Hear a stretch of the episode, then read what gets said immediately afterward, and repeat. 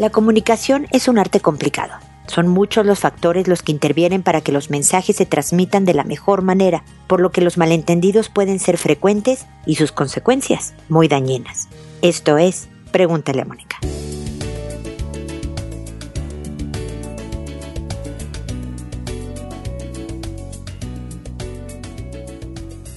Bienvenidos amigos una vez más a Pregúntale a Mónica. Soy Mónica Bulnes de Lara, como siempre feliz de encontrarme con ustedes en este episodio que habla de malentendidos. Porque que levante la mano el que nunca ha sufrido de alguno todos, sobre todo por ejemplo en WhatsApp, ¿no les ha pasado que con eso de que a menos que grabemos un audio, pues WhatsApp no tiene tonos de voz? Entonces un mensaje de texto puede interpretarse en otro tono y por lo tanto cambiar por completo la intención de lo que se quería decir. Pues imagínate si pasa en voz y en vivo y a todo color entre dos personas, ¿cómo no va a pasar por escrito? El malentendido suele tener consecuencias negativas Habrá una que otra vez en donde las consecuencias fueron positivas y eso está bien, pero obviamente quiero hablar de cuando daña a la relación, cuando el malentendido lastima la relación. Y cuando empezamos a esclarecer que no nos entendimos bien, que hubo una confusión en la forma, en el tono, en lo que se dijo y demás. Nuestra primera situación, o sea, ya hay molestia, lo que pasa cuando hay un malentendido es que una o ambas partes están molestas porque no se entendió bien lo que se estaba hablando, ¿no? O yo entendí que estabas enojada y a lo mejor no estabas enojada, pero entonces yo estoy molesto porque estabas enojada, etc.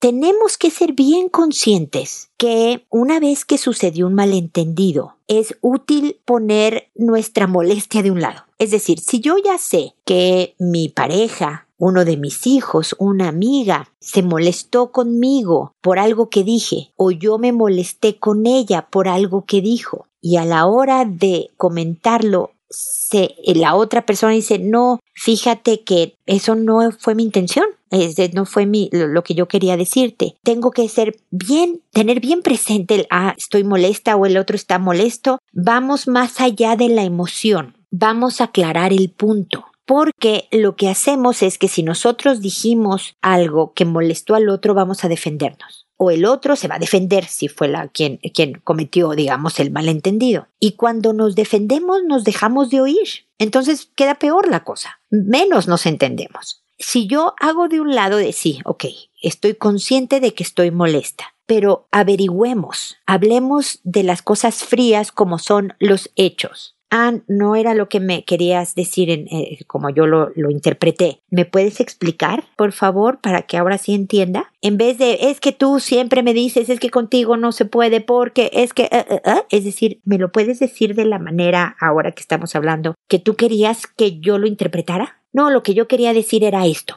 Ah, y parafrasea, es decir, regrésale a esta persona la traducción. O sea, lo que yo había entendido es esto y lo que tú me querías decir era esto otro. Sí, y hay veces que al decir sí, eso era lo que yo te quería decir, igual estemos molestos. Y bueno, eso es otro tema de conversación, ya tendremos que aclarar qué es lo que nos molesta de este mensaje, qué nos, nos están diciendo. Pero por lo menos que en el momento de que sale a la luz el malentendido, estar bien preventivos estar bien eh, tratando de identificar lo más pronto posible mi estado de ánimo, porque va a ser un obstáculo el estado de ánimo para interpretar lo que realmente el otro me quiere decir. Van a ser como ramas en un camino y necesito limpiar de ramas. A lo mejor las ramas regresan una vez que se aclare lo que el otro me quería decir, o que yo le aclare al otro que en realidad sí es algo malo de lo que tenemos que hablar. Pero mientras eso sucede, por lo menos al momento de que surge el no es que no me entendiste, yo quito esas ramas. digo, a ver, independientemente de que estoy enojada, triste,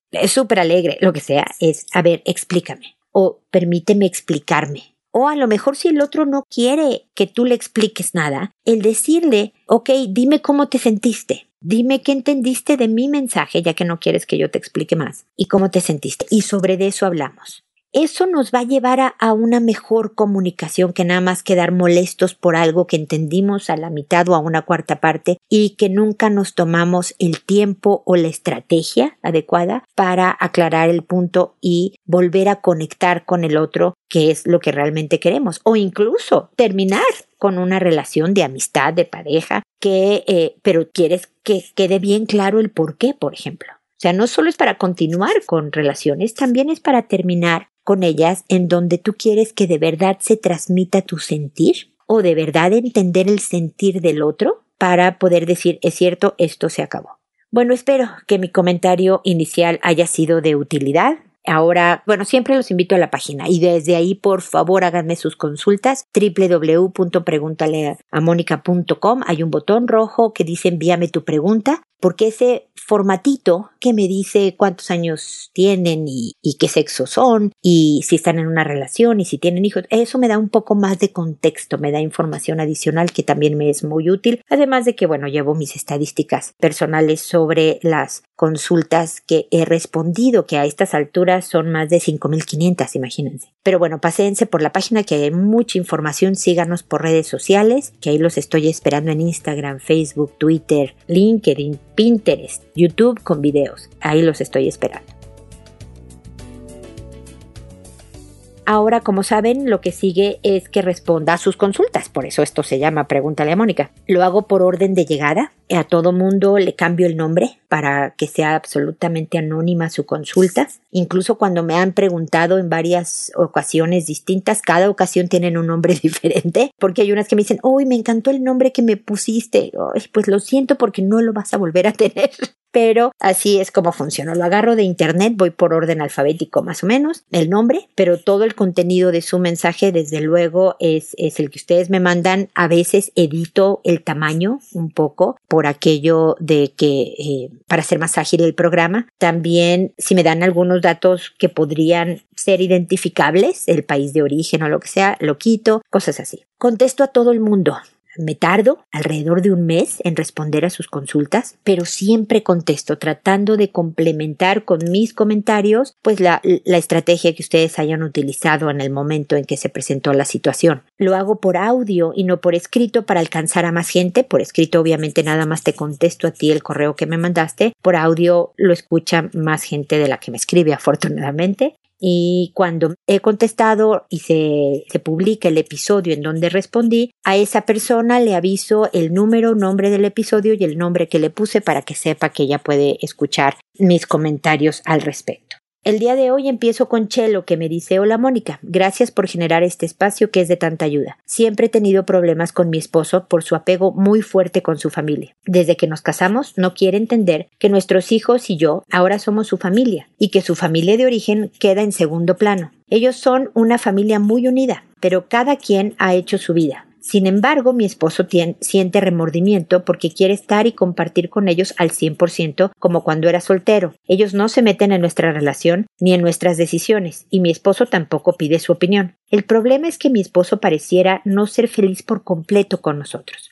Por ejemplo, siempre nos hemos compartido para pasar Navidades con su familia y la mía, pero el año pasado tocó que la pasáramos los cuatro solos, y él se sentía incompleto, mal, como si fuese por mi causa. Cuando no fue así, lo cierto es que cada quien estaba con sus familias, en sus planes, en sus cosas. No pudo darse un encuentro de todos los hermanos con sus padres, a pesar de que el 24 lo pasamos con ellos. Mi esposo parecía distante el 31, con la mente en otra parte, insatisfecho. Eso me duele muchísimo. Parece que nosotros somos un complemento, pero no somos suficiente si su familia de origen no está presente. Él dice que yo le pido que abandone a su familia y no es así. Al contrario, siempre he velado porque nos repartamos las fechas de manera equitativa. Incluso a veces pasamos más días con ellos que con mi familia, pero tal parece que todos mis esfuerzos han sido en vano. Los ha honrado sentimental y económicamente, pero en la opinión de mi esposo, dejó de hacer cosas con ellos y darles cosas desde que yo llegué a su vida. Me culpa por algo que es ley de vida. Cuando encuentras una pareja, lógicamente no puedes dar lo mismo que dabas cuando soltero, ni económica ni emocionalmente. Estoy desesperada. No quiero ir a terapia. No, no quiere ir a terapia. Le muestra, le muestro videos de YouTube sobre psicólogos y terapeutas que hablan de este tema como para demostrarle que no es una opinión solo mía. Y para él todo el mundo está equivocado. Analicé tres tipos de familites que vi en internet y mi esposo tiene un poco de cada uno. Uno, cuando el apego es unilateral. Siento que el apegado es mi esposo porque cada hermano ha hecho su vida y parece que mi esposo, a pesar de que también lo hizo conmigo, no termina de ser feliz y no se siente completo. Dos, cuando el apego es bilateral, porque efectivamente todos ellos son muy unidos. Y yo no soy enemiga de su familia. Llevo una relación bastante cordial, pero no tan cercana. Siento que soy castigada y excluida. Y si he hablado mal de ellos, le he dicho cosas a mi esposo y él me siente como su enemiga. Y tres, creo que él siente una deuda eterna con su familia porque es el menor. Sus padres ya estaban mayores cuando lo tuvieron, así que sus hermanos le dieron los estudios, le compraban ropa, regalos. Mi esposo nunca nos ha faltado como proveedor, pero emocionalmente no nos tiene en primer lugar.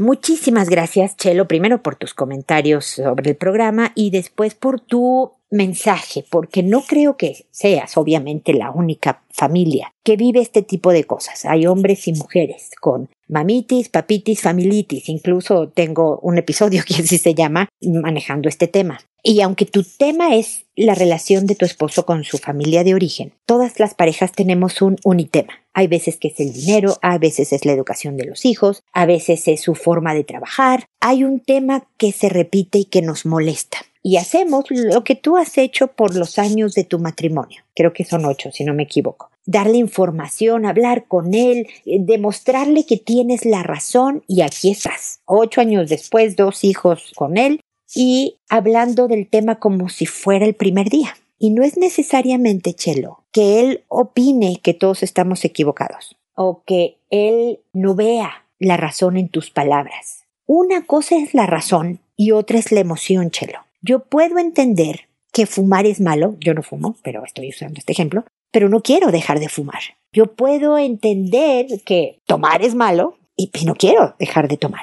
Yo puedo entender que no debería seguir con este novio, pero no quiero terminar con él, porque lo quiero, ¿no? Entonces, eh, el que tú le pongas videos, el que te quejes, el que en vez de servir a tu caso, lo empeora, porque se harta de las quejas. Eh, repito, Chelo, puedes tener toda la razón. Yo estoy contigo, efectivamente. La familia número uno de la pareja cuando te casas y formas una familia es esta pareja con tus hijos. O sea, mi familia es mi esposo y mis hijos. Ahorita estoy visitando a mi papá y todo lo que tú quieras, pero eh, mi familia de origen va en segundo lugar. Pues sí, eso es del libro de texto, pero muchas veces la vida no está hecha en libros de texto, Chelo. La verdad es que me dices que es un buen proveedor, que no es que siga lo que los papás no se meten y los hermanos no se meten, no en sus opiniones y decisiones. Él no las pide tampoco. Nada más le gusta estar con ellos que es medio latoso eso que le guste tanto estar con ellos y que se sienta tristón cuando no está con ellos? Pues sí, lo es, Chelo. Bienvenida al matrimonio. Bienvenida a tener una relación de largo plazo. Siempre va a haber algo, siempre, Chelo. Que digas, chin, qué mala onda que esto pasa. Pudiéramos ser tan felices. Y tú puedes escoger dos caminos, Chelo seguir luchando por convencer a tu esposo que de verdad eres la número uno tú y tus hijos o dejar de luchar aceptar que porque es el menor, que por el que él es el estilo de familia distinto al tuyo, que por lo que tú quieras, él le pasa esto y entonces disfrutas e ignoras lo que te estorbe para conectar con él. Si el 31 de diciembre estuvo tristeando, tú estás con tus hijos y lo abrazas y qué padre que estamos juntos y pues sí, pero pues no está mi hermano Manuel, que ya sé, uy, qué lata que no esté Manuel. Bueno, a ver si el próximo año. Y siguen adelante. Porque Chelo, la verdad es que creo, como me has dicho en tu mensaje, que tu otra estrategia de videos de YouTube, de ir a terapia para comprobarle que está equivocado, de quejarte, no ha funcionado e incluso puede decir, hijo, qué ganas de estar con mi familia porque aquí nada más hay quejas, aunque las quejas sean bien fundamentadas, me explico, Chelo. Tienes la razón, Chelo, pero desafortunadamente la razón no siempre nos da la felicidad. Lo que nos da la felicidad es otra estrategia, otra estrategia que incluye aceptación, acepta, o sea, si tú me dijeras, no, hombre, y además la que manda es mi suegra, ella decide por nosotros y ella, que mira que hay matrimonios así, híjole, ya estamos hablando de otro nivel, de familitis. En este caso nada más es alguien que le gusta estar con los suyos, que extraña a los suyos y que a lo mejor cuando no está les hacen falta. No quiere decir que no te ame, que no ame a sus hijos y que a lo mejor, pero ¿quién va primero yo, tus hermanos o, o sea, no compitas. No compitas. No quieres a lo mejor la respuesta. Estás tú y le has dado hijos y los hermanos, como puedes ver, tienen su vida. Entonces hagan de la suya algo increíble para que cuando esté con los hermanos lo disfrute padrísimo y cuando no esté con los hermanos también goce de toda una familia. Sé que no te estoy dando la respuesta ideal, mi querida Chelo, pero espero que te sirva, que reflexiones y que trabajes en la aceptación, aunque repito, tienes la razón. Pero yo sé que no es consuelo tener la razón porque no cambia las cosas. Ánimo, fuerza y créeme, no hay matrimonio en que no haya un tema, que, en que esta es la postura. Te lo dice una mujer casada de hace 29 años y medio. Hay un tema que si no aceptas se vuelve una frustración tremenda. Nos pasamos 25, 10, 15, 42 años de casados tratando de hacer del otro otra persona. Y este es tu marido, con todo lo bueno que tiene y todo lo malo también. Como tú tienes lo bueno y lo malo, me explico. Así que a trabajar en construir y no poner nuestra atención tan férrea en lo que no tiene cambio y lo que separa. Espero que te sirvan mis comentarios y que sigamos en contacto, mi querida Chelo. Donata, por otro lado, me dice, hola, mi esposo fue diagnosticado con un trastorno de personalidad hace un año, después de separarnos por tres meses, debido a intensos problemas. Tratar de controlar todo hasta la ropa que me tenía que poner. Quisiera saber cómo poder enfrentar bien su enfermedad. ¿Cómo es su enfermedad? Estoy visitando a una psicóloga en el consultorio donde me atiendo, pero lamentablemente no he seguido debido a que hay mucha demanda. Él se trata con medicamentos. Floxerinan, dos en la mañana y la motrigina, dos en la noche. Esto se lo recomendó el psiquiatra, pero no lo ve constante debido al alto costo que sale. Espero haber dado la información necesaria de antemano. Gracias. Lamento la condición de tu marido. Desafortunadamente sí me falta un poco más de información porque no me dices el diagnóstico, nada más me dices el que fue diagnosticado de un trastorno. Lo que le recetaron fue un antidepresivo y un medicamento que se usa sobre todo para la bipolaridad. Una cosa es tener un trastorno de personalidad y otra cosa es ser bipolar. La bipolaridad, Donata, que no sé si ese es el diagnóstico que tiene tu esposo, es una enfermedad biológica, es una falta de litio en el cerebro y por lo tanto con medicamentos se mantiene más controlado. El trastorno de personalidad no es necesariamente algo biológico. Es más, si se apoya con medicamentos también, un antidepresivo, un antiansiolítico, una serie de cosas, pero no es una deficiencia, o por lo menos no se ha sabido de todos los trastornos. Las depresiones sí, por ejemplo, ¿no? Pero bueno, no en todos los casos se necesitan medicamentos, sino terapia psicológica para manejarlo. Ojalá tu esposo no solo fuera al psiquiatra por la medicina, sino también al psicólogo para las estrategias. Incluso con bipolaridad necesita estrategias, herramientas personales para manejar mejor su condición. Me parece muy bien que quieras aprender sobre lo que tiene tu esposo. Así tuviera gastroenteritis, diabetes, bipolaridad o tuviera un trastorno de personalidad paranoide y por eso controla es importante que conozcas las características para saber cómo manejarte tú mejor y por lo tanto lidiar con él mejor. Así que, de acuerdo al diagnóstico, pues lee libros al respecto, lee investigaciones que puedas, o sea, vigila tu fuente de si vas a ver las cosas por internet, vigila que sean fuentes serias para aprender sobre el tema. Y sigue, aunque no sea muy regular tu terapia, sigue yendo vayan juntos, por ejemplo, y a veces que él vaya solo, me explico, o sea, hacer una especie de combinación de terapia individual con terapia de pareja, porque para salir adelante se necesita esa asesoría y ese apoyo. Dependería mis comentarios más específicos de, cómo manejar el trastorno y qué es, pues obviamente necesitaría el diagnóstico específico que es y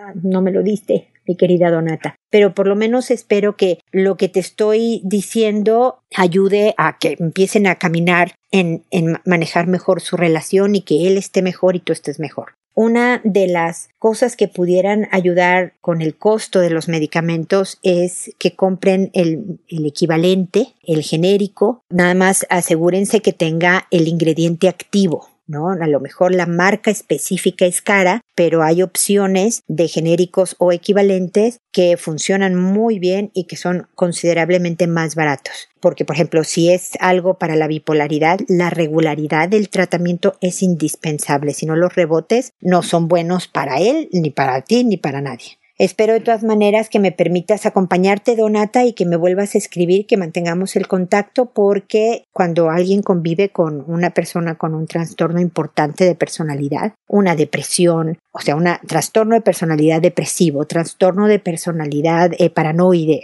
es, es complicado. Y si ya en relaciones normales, como le decía Chelo, el matrimonio es difícil, imagínate cuando hay un tema de una condición o una enfermedad que lo agrava. Así que permíteme estar en contacto, o sea, permíteme acompañarte y, seguir en contacto, ¿ok?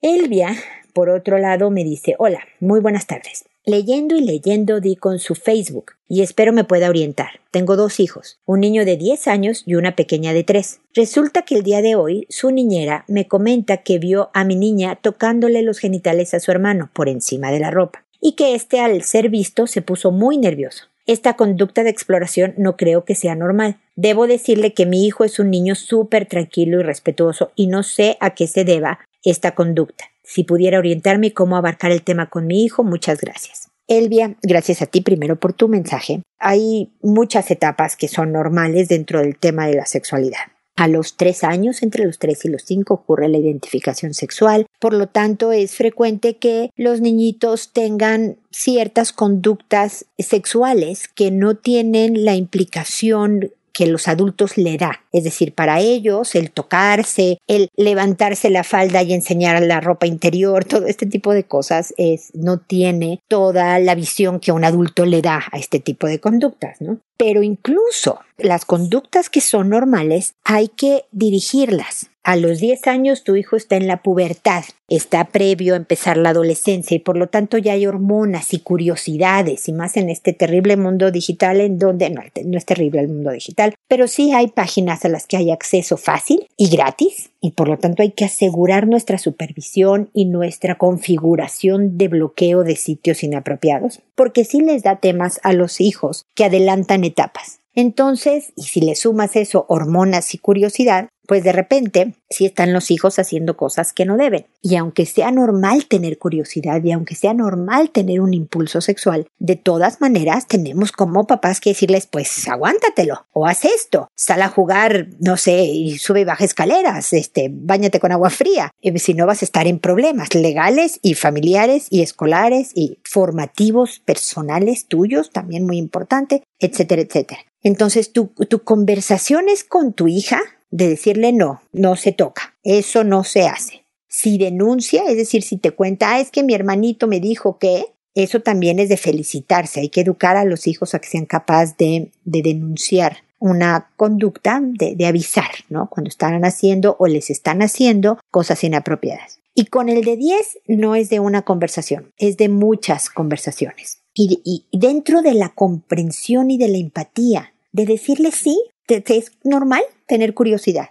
Lo que no está bien es actuar sobre esa curiosidad cuando sabes que es una conducta inadecuada. Porque a lo mejor él pudo, la, hermanita le pudo tocar por accidente o con la intención de saber, ah, pues ah, veamos que tiene el cuerpo de un hombre, o sea, eso es una conducta de exploración normal de tres años, pero el hermano debe de ser capaz de decir, no, eso no se hace. Pero si no, nadie nos ve y se siente rico y, ah, ah, bueno, está bien, no, no porque te hace daño a ti, le hace daño a tu hermana, le hace daño a todo el mundo y es un delito el abuso sexual, hijo mío. Entonces, dentro de la comprensión, pero con firmeza, con amor, pero con firmeza, es lo que me han oído los otros que me han oído antes decir cariñosa firmeza. Le puedes decir claramente a tu hijo cuánto lo quieres, cuánto estás para él, para hablar con él, y, pero si vuelves a hacer esto, esto va a pasar.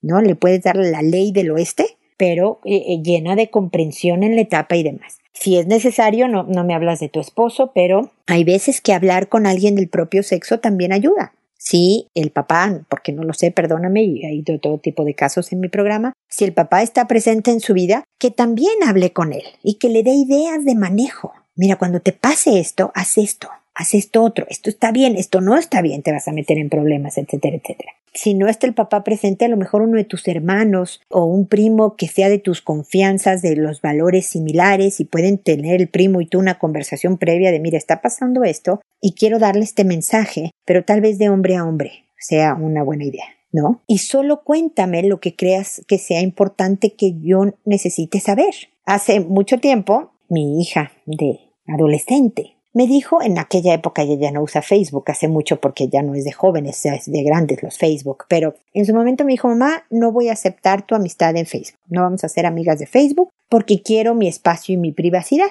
La verdad es que es una niña responsable, madura, etcétera. Entonces dije, ok, pero supe que a mi hermana le había aceptado su madrina, mi hermana es ocho años más chica que yo y, y, eran amigas en Facebook. Entonces yo a mi hermana solo le dije, mira, no me cuentes nada, a menos que sea algo realmente eh, importante, algo formativo importante. Si no, si no sé, la viste con un cigarro en la boca, pues no me cuentes. No me cuentes, ya veré yo si me entero, si no me entero.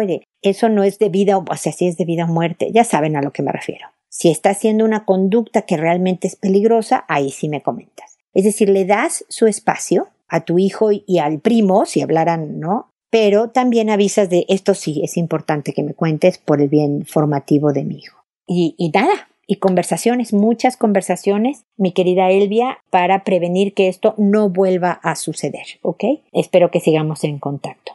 Flavio me dice, lo que me pasa es que tengo crisis de pánico por más de un año y no las puedo superar. Mis hijos están en otra ciudad con mi esposa por temas económicos, pero nos vemos cada 10 días. Tengo susto permanente y dolor muscular en general y de cabeza. ¿Qué puedo hacer, por favor? Necesito su ayuda, por favor. A ver, Flavio, los ataques de pánico, las crisis de ansiedad son sinónimos, son síntoma. Es tu cuerpo diciéndote pon atención, algo tienes que cambiar porque te estás estresando demasiado. Y como no me oyes, déjame, me doy una crisis. Eso está haciendo tu cuerpo. Entonces puedes ayudarte con un antiansiolítico mientras se te quitan, pero no te las va a quitar por ti mismo si no haces algo para cambiar algo de tu vida. No sé qué es, no sé si es esta distancia de, tu familia y que cada 10 días los veas. No sé si tu susto es pues ya no ser extrañado, tu susto es no poder proveer a tu familia, no sé cuál sea, pero hay que sentarse y analizar, Flavio, porque lo bueno de las crisis de pánico es que no matan, se sienten horribles, tú las has vivido, no te las tengo que describir, pero que con estrategias conductuales se pueden frenar. Si tienes un año sufriéndolas, quiere decir que tu cuerpo ya se está acostumbrando a irse para allá cada vez que se siente muy estresado. Lo curioso de las crisis de pánico es que no necesariamente cuando tú estás consciente de que ah, este momento es estresante, a lo mejor no tienes ninguna crisis, pero luego te vas a tu casa y prendes la tele para relajarte y ahí te empieza la crisis de pánico. Ahí es cuando tu cuerpo busca el camino para sacar toda la energía de ansiedad que tenía acumulada por el estrés. Entonces, el analizar, el a ver qué me tiene tan descontento, que me tiene en estrés permanente. Ah, pues es mi trabajo, no es el dinero, no es mi familia, lo que sea. Háblalo con tu esposa y luego vean cómo pueden hacer cambios que mejore tu situación. Y va a ser ensayo y error. A lo mejor trates algo que digas, no, no, esto no funcionó, me sigo sintiendo muy intranquilo, esto sí, esto no. O sea, no sé si es traerte a tu gente contigo, no sé si eso es tan difícil que no se pueda, pero entonces a ver si se puede acortar la distancia o el número de días, o ver cómo pueden estar más en contacto. Yo vivo a 7000 kilómetros, imagínate, muchísimos kilómetros de mi familia de origen. Yo vivo en Chile, mi familia es mexicana, yo soy mexicana.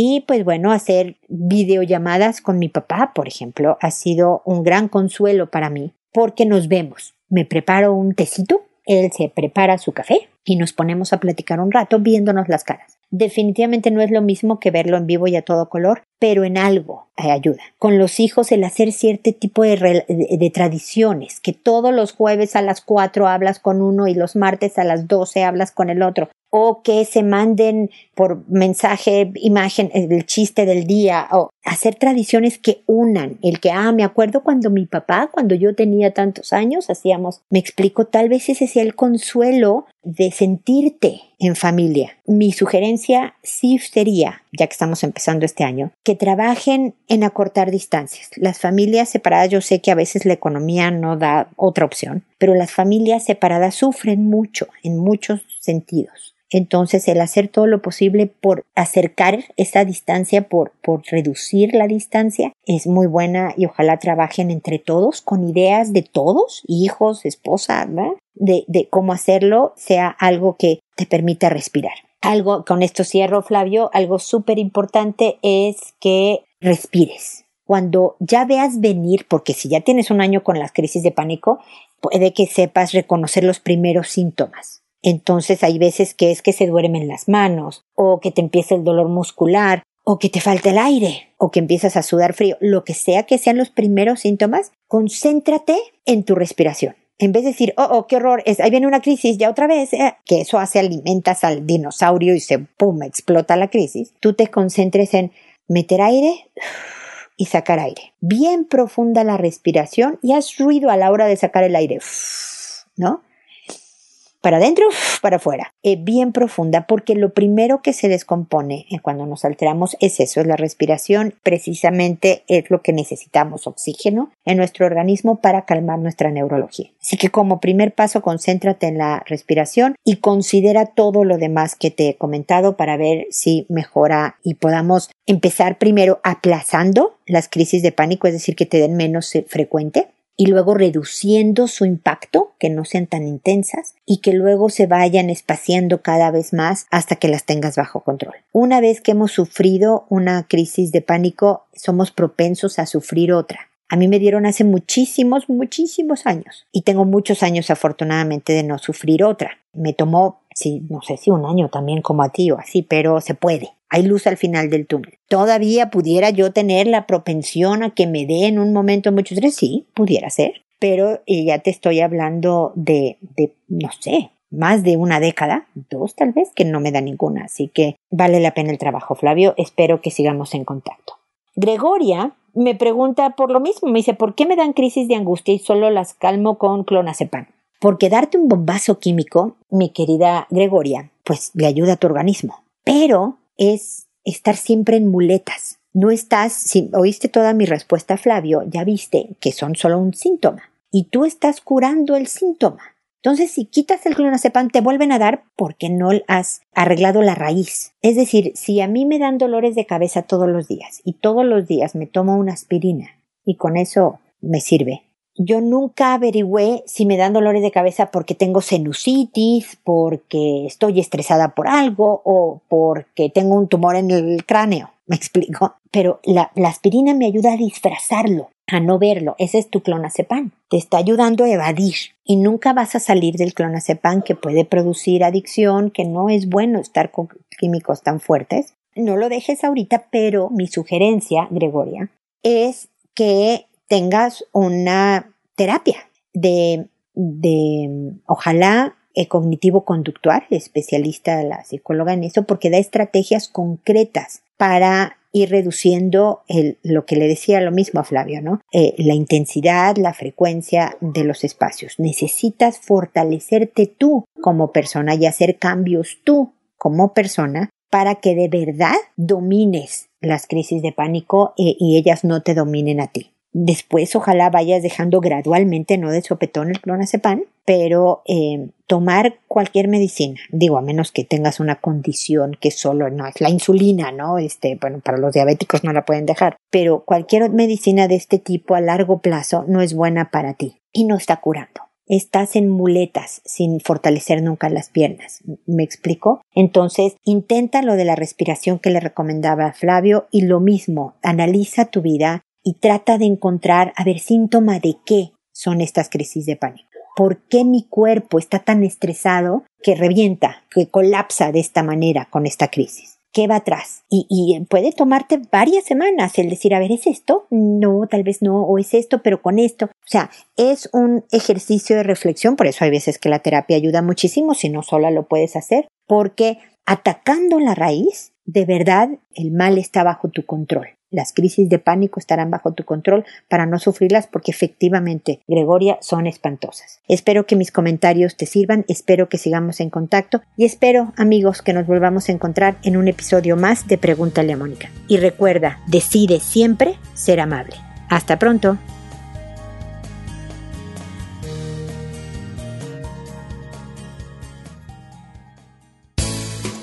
¿Problemas en tus relaciones? No te preocupes, manda tu caso, juntos encontraremos la solución. www.preguntaleamónica.com Recuerda que tu familia es lo más importante.